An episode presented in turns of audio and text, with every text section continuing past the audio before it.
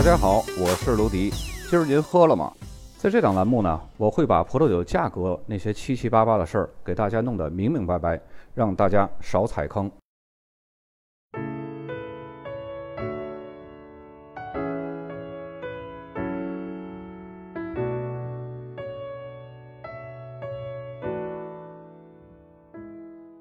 本期节目，咱们来说一下西班牙地中海沿岸的一个法定产区，也是一个大的自治区，是瓦伦西亚自治区。它是位于伊比利亚半岛的东部，和地中海是接壤的，拥有长达四百五十公里的海岸线。并且呢，和内陆的中央高原也是衔接的，形成了一个不乏地中海的灿烂阳光，并且呢，拥有旱地山脉的独特地形。而这种巧妙的结合，恰恰赋予了瓦伦西亚一片富饶的种植土地，为当地酿造出种类繁多的美酒提供了出色的原材料。醇和的红葡萄酒、果味的桃红葡萄酒、纯正的白葡萄酒，以及令人回味的甜葡萄酒。那么这些美味的葡萄酒，更培育了瓦伦西亚悠久而辉煌的葡萄种植还有酿酒的文化。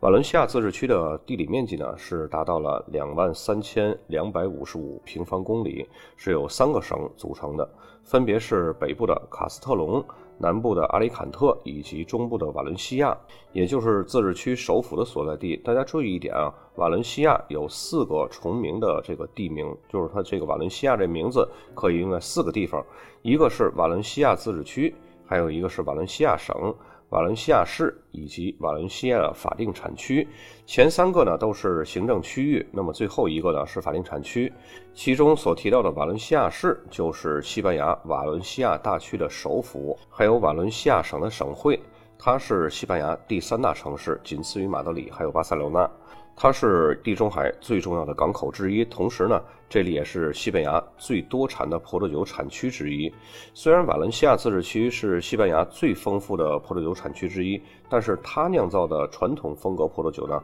大多都是用于出口。瓦伦西亚当地得天独厚的地理位置，使得它非常适合种植葡萄。它的历史呢，可以追溯到公元前七世纪。最初的葡萄种植还有葡萄酒酿造呢，是由腓尼基人引入到的伊比利亚半岛，并且呢，在地中海沿岸开始大肆推广。到了罗马统治时期呢，得到了空前的辉煌。比如说，瓦伦西亚的葡萄酒就是由罗马人从瓦伦西亚海运到帝国的首都进行买卖。那么，公元八世纪到十三世纪呢，瓦伦西亚是被伊斯兰教统治的这段时间。这个期间呢，葡萄种植受到了控制，并且大量减少。在一二三八年，基督教重新返回到了瓦伦西亚时候呢。葡萄的种植又开始蔓延到这片土地的每一个角落。那么，从公元十六世纪开始，由于欧洲北部它对这个葡萄酒的需求量开始增加了，以及航海技术的发展和新大陆的发现，那么瓦伦西亚的葡萄酒呢，得到了更多地方的认可还有赞许。到了十九世纪的中期，可以说是瓦伦西亚葡萄酒产业发展的黄金时间。大量的出口贸易也使得瓦伦西亚葡萄酒的价格快速的攀升。葡萄庄园的面积也得到了普遍的扩张，葡萄种植在所有农作物当中的种植面积已经达到了第四位。当西班牙很多的葡萄酒产地还很难将产品销往外部市场的时候呢，瓦伦西亚葡萄酒就已经出口到世界其他地区了。丰富的市场经验使得瓦伦西亚市以及它的葡萄酒产地对广泛的市场需求还有发展的潮流也有了更好的了解。那么，如今瓦伦西亚的葡萄酒厂生产葡萄酒的设备还有技术也得到了逐渐的改进，从加工、酿造到最后一步的装瓶，整个流程都是使用不锈钢罐来储存的，不但可以保证绝对的卫生，同时呢，还可以监视发酵的温度。那么，多达几千个的橡木桶罐在储藏葡萄酒的时候呢，也会按照需要储藏的时间，分别放在不同的酒窖里。并且也会控制它的温度以及湿度，比如说 Crianza Reserva 还有 Gran Reserva 这些不同等级的酒呢，也会由于储藏时间的不同，分别放置在不同的地方。直到适合的时候呢，这些个酒才会装瓶上市。瓦伦西亚自治区啊，自古以来就是通过它的港口向外大量的出口葡萄酒，主要的贸易港口呢就是瓦伦西亚港还有阿里坎特港。那么如今瓦伦西亚葡萄酒的出口贸易呢，已经是非常成熟了，当地拥有很多的有经验的葡萄酒生产商和出口商。欧盟是瓦伦西亚葡萄酒出口的一个主要的目的地。瓦伦西亚自治区一共有三个 DO 法定产区，从北到南依次是瓦伦西亚、乌迪尔雷格纳，还有阿里坎特。那么每个地区呢都会有自己的特色，很大程度上是取决于当地的地理气候。由于地理气候的原因呢，部分马迭尔雷格纳地区还被授权了可以使用传统方法生产指定的卡瓦起泡酒。那么瓦伦西亚的地理分布是非常复杂的。既有高海拔的内陆地区，也有海岸附近的平坦地形。那么这种海拔上的差异决定了这个地区气候多样性。那么大体上呢，可以分为三种不同的类别。沿海地区是明显的属于地中海型气候，中间部分呢是在海拔比较高的地方，更多的是属于一个过渡性的大陆性气候。在内陆海拔更高的区域，半干旱的温暖夏季。还有冬季的温和气候，则属于大陆性气候。同时，瓦伦西亚呢也会受到阿里坎特丘陵以西的雨影效应。那么这些地形还有气候呢，在塑造瓦伦西亚自治区不同的葡萄酒风格当中，是起到了非常关键的重要作用。丰富干型的白葡萄酒、橡木桶陈酿的红葡萄酒、清爽的桃红葡萄酒，还有厚重的加强葡萄酒。尽管赤霞珠和希拉这些个品种在国际上比较受欢迎，但是当地还是种植了一些本土葡萄品种，比如说莫纳斯特雷尔，还有博巴尔。那么当地是红葡萄酒，还有桃红葡萄酒在这里呢担任了重要的角色。同时，这里呢也有相当一部分使用亚历山大麝香、马卡贝奥、莫塞格拉和霞多丽等这些个白葡萄品种酿造的白葡萄酒。接下来呢，我们就来逐一了解一下这三个法定产区。首先一个就是瓦伦西亚，瓦伦西亚法定产区的法律呢是由当地的葡萄酒管理局来监督的。法定产区是成立于1957年，法定产区的占地面积是一万三千公顷。分别集中了两个不同的地理区域，靠近西南面的比较小的克拉利亚诺是位于瓦伦西亚市西南部大约六十五公里处，和阿里坎特法定产区的北部是接壤的。那么大部分葡萄园所在的比较大的区域呢？是位于城市的内陆，它向北和向西延伸到内陆的山路丘陵。那么这一片大的区域呢，又分为了三个子产区，再加上靠近阿里坎特法定产区的那个克拉里亚诺，那么瓦伦西亚法定产区呢，可以分为四个子产区。那么咱们逐一把这四个子产区介绍一下。首先第一个就是上托里亚。它是位于瓦伦西亚市东北部大约七十公里处，这个子产区的名字是叫上图里亚。既然带“上”字嘛，那么顾名思义，这就是图里亚河畔地势比较高的地区了。那么这里的葡萄园种植呢，都是在海拔七百到一千一百米的地方。那么这种海拔呢，就使得它成为瓦伦西亚子产区当中最高和最凉爽的区域，因此呢，最适合生产干白葡萄酒。比方说马卡贝奥，还有当地的莫塞格拉是这里种植的主要的葡萄品种。第二个子产区呢是莫斯卡特尔德瓦伦西亚。那么沿着图里亚山谷往下走，你就会发现这里的酿酒厂呢。都是在酿造当地非常具有特色的麝香甜葡萄酒，也就是莫斯卡特尔德瓦伦西亚葡萄酒。那么这个地区呢，它是位于蒙托伊还有蒙特塞拉特镇附近，海拔是略低于图里亚中段。那么这里的葡萄园还有酒窖呢，都是集中在海拔一百五到四百米的这种高度。虽然从温度上呢，比上图里亚会稍微热一些，但是这里可以接受到来自地中海海风的冷却降温，因此这。里是种植亚历山大麝香葡萄的理想之地，主要呢是出产麝香甜酒，还有麝香加强酒。那么麝香加强酒呢，既有经过完全氧化的陈年甜酒，也有保留果香特色的陈年甜酒。那么上市之前呢，至少要在橡木桶中陈年两年，并且要在瓶中陈年一年。从技术角度上看呢，这类酒的储存方式很像那个 Reserva 珍藏酒，但是呢，这种酒一般不会标注 Reserva 这个等级。接下来第三个子产区就是瓦伦蒂诺，这个子产区呢是在图里亚山谷的东面，它比其他子产区生产的葡萄酒风格会更多样化一些。既有马卡贝奥、莫塞格拉酿造的白葡萄酒，也有法国国际品种霞多丽和赛美容酿造的白葡萄酒。同时呢，这里的红葡萄酒主要品种呢是有加尔纳恰、丹珀，当然也有国际葡萄品种梅洛，还有赤霞珠。那么第四个子产区呢，就是克拉利亚诺。面积比较小的这个克拉利亚诺，它是位于瓦伦西亚省南部边境，和阿雷坎特地区是接壤的。克拉利亚诺地区呢，包括阿尔拜达谷，还有科斯特拉。其中阿尔拜达谷呢，又分为两个不同的部分，一个呢是在海边。它是以种植白葡萄品种，还有廷托雷拉、戈海纳这个红葡萄品种为主。另外一部分呢是靠近西部，主要呢是种植红色葡萄品种，比如说莫纳斯特雷尔、赤霞珠、梅洛还有丹珀。第一个法定产区瓦伦西亚以及它的四个子产区都已经介绍完了，咱们接下来介绍第二个法定产区是乌迪尔雷格纳。乌迪尔雷格纳呢，它是位于瓦伦西亚市的西部。就面积而言呢，它是整个瓦伦西亚自治区最大的葡萄酒法定产区。法定产区的范围呢，大约有三万四千公顷的葡萄园，一百个酿酒厂，还有六千个种植者。它是以两个临近的城镇来命名的，一个是乌迪尔，一个是雷格纳。产区呢是在一九五七年被确定为法定产区的。那乌迪尔和雷格纳这两个镇呢，他们的法定产区范围呢，分别是位于指定区域的西北还有东南方向。博巴尔是当地最著名的一种红葡萄品种，在乌迪尔雷格纳是占据了主要的种植地位。这也就意味着当地是专门从事生产红葡萄酒还有桃红葡萄酒的。那么，当地经济的大部分呢，也都是集中在葡萄种植上。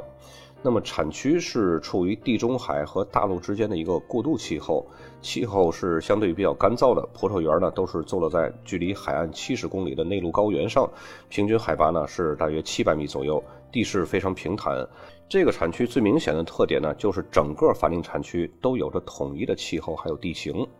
那么在过去呢，红葡萄酒是往往不够成熟、不够理想，因此当地呢就没有办法制作出橡木桶陈年的优质红葡萄酒。也正是因为此，大多数生产商呢转向了桃红葡萄酒的生产，这也就成为了这个法定产区的主要葡萄酒了。然而近些年呢，人们的注意力重新又集中到了红葡萄酒上，包括将博巴尔和丹珀以及赤霞珠这些个品种混合。那么混合后的酒呢，就会具有比较明显的特点，酒体精致。年轻的时候呢，会呈现出黑果香气。那么在橡木桶陈年之后呢，还会展现出更复杂的口味儿。这就和过去那种大批量生产的状况呢，相距甚远。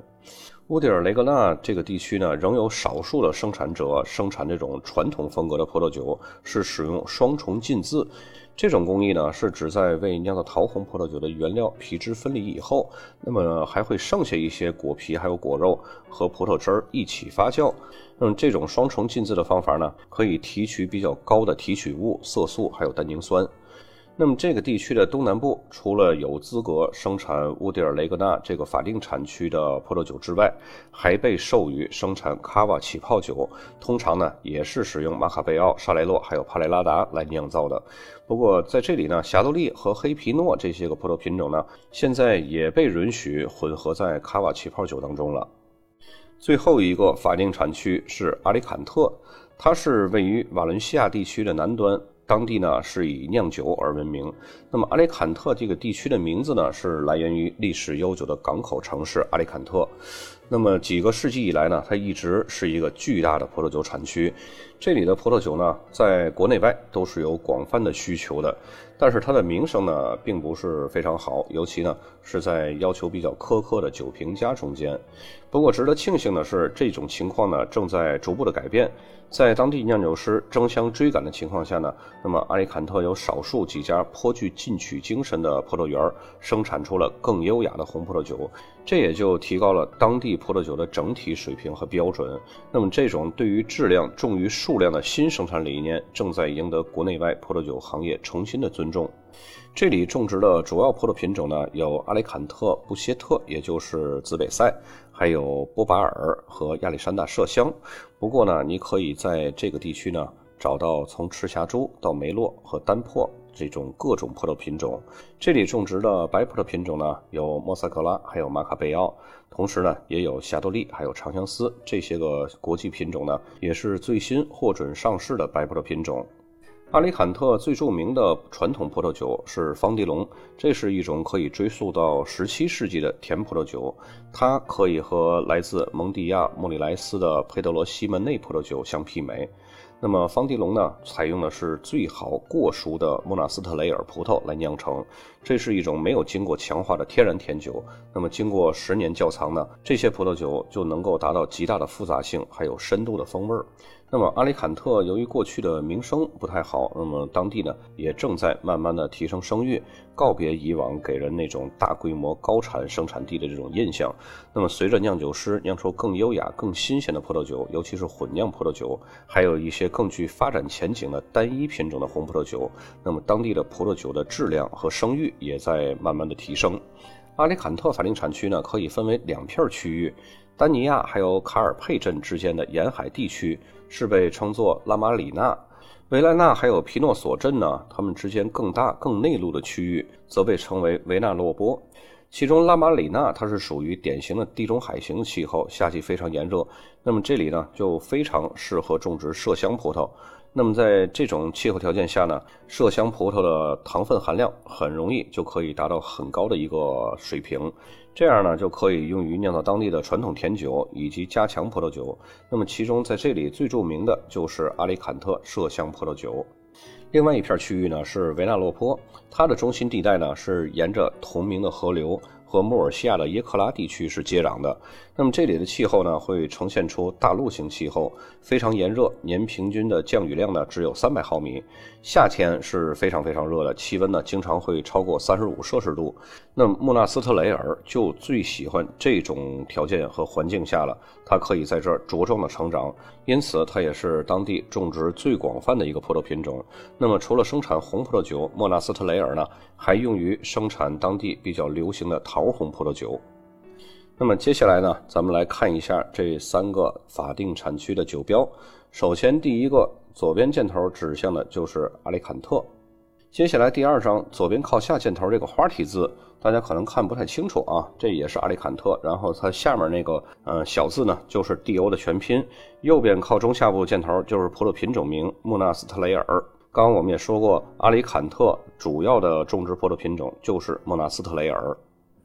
接下来第三张酒标，左边靠中上部箭头呢，指向那行字就是阿里坎特。那么左边靠下面这箭头指向的就是阿里坎特的 logo。他们西班牙、包括意大利、包括德国，还有法国这些旧世界国家吧，反正每一个产区都会有自己产区的这么一个徽标，也就是他们这个产区的 logo。这样呢，可以增加他们的辨识度。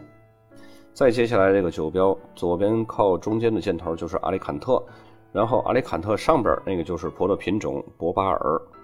再接下来这个酒标左边靠中间这三个箭头中间的这个就是瓦伦西亚，这个是咱们一开始讲的那个法定产区。瓦伦西亚下面这箭头呢就指向是 D.O 法定产区的全拼，瓦伦西亚上边的这个箭头指向的就是葡萄品种名博巴尔。再接下来，这个酒标最上面箭头指向的就是葡萄品种波巴尔。在下面这两个箭头呢，最底下这个就是 D.O 法定产区的全拼。那么法定产区全拼的这上面就是乌迪尔雷格纳，是刚刚介绍的第二个法定产区，也是整个瓦伦西亚自治区里边，呃，法定产区面积是最大的。再接下来这个酒标，左边靠上面箭头指向是 Grand Reserva 特级珍藏，然后中间靠下部这一箭头呢指向是赤霞珠和梅洛，这个红色的字显示的啊。然后赤霞珠梅洛的下面就是乌迪尔雷格纳，是它的法定产区名。乌迪尔雷格纳最下面那行比较模糊的小字我没有标出来，那个就是 D.O 法定产区的全拼。最后这张酒标呢，左边靠上部的箭头就是丹珀珍藏这个 Reserva，呃，然后后面是那个葡萄品种丹珀，然后下面这箭头呢就是乌迪尔雷格纳这个字呢颜色比较浅，但是还依稀的可以看得到，这是产区名。那么整个产区的酒标呢就是这么多，而且整个瓦伦西亚这个自治区，它所有的法定产区的葡萄酒呢价格都不会太高。普遍的这么一个市场均价都是在一百多块。说真的，如果要是超过两百，你让我去买这些个瓦伦西亚的，甭管是阿里坎特呀，或者是乌迪尔雷格纳，嗯，这些个酒我是不会去买的，因为有两百块的话，我可以买一瓶比较不错的杜罗河谷或者是里奥哈的酒了。本身嘛，葡萄品种也就是那种葡萄品种，像丹珀呀、莫纳斯特雷尔啊，还有歌海纳，还有呃博巴尔，对吧？那么这些个葡萄品种呢，你可以完全选择性价比更高的，比如说莫纳斯特雷尔，你可以选择呃莫尔西亚的胡米亚产区的，对吧？那性价比会更高一些，产品的质量会更好一些。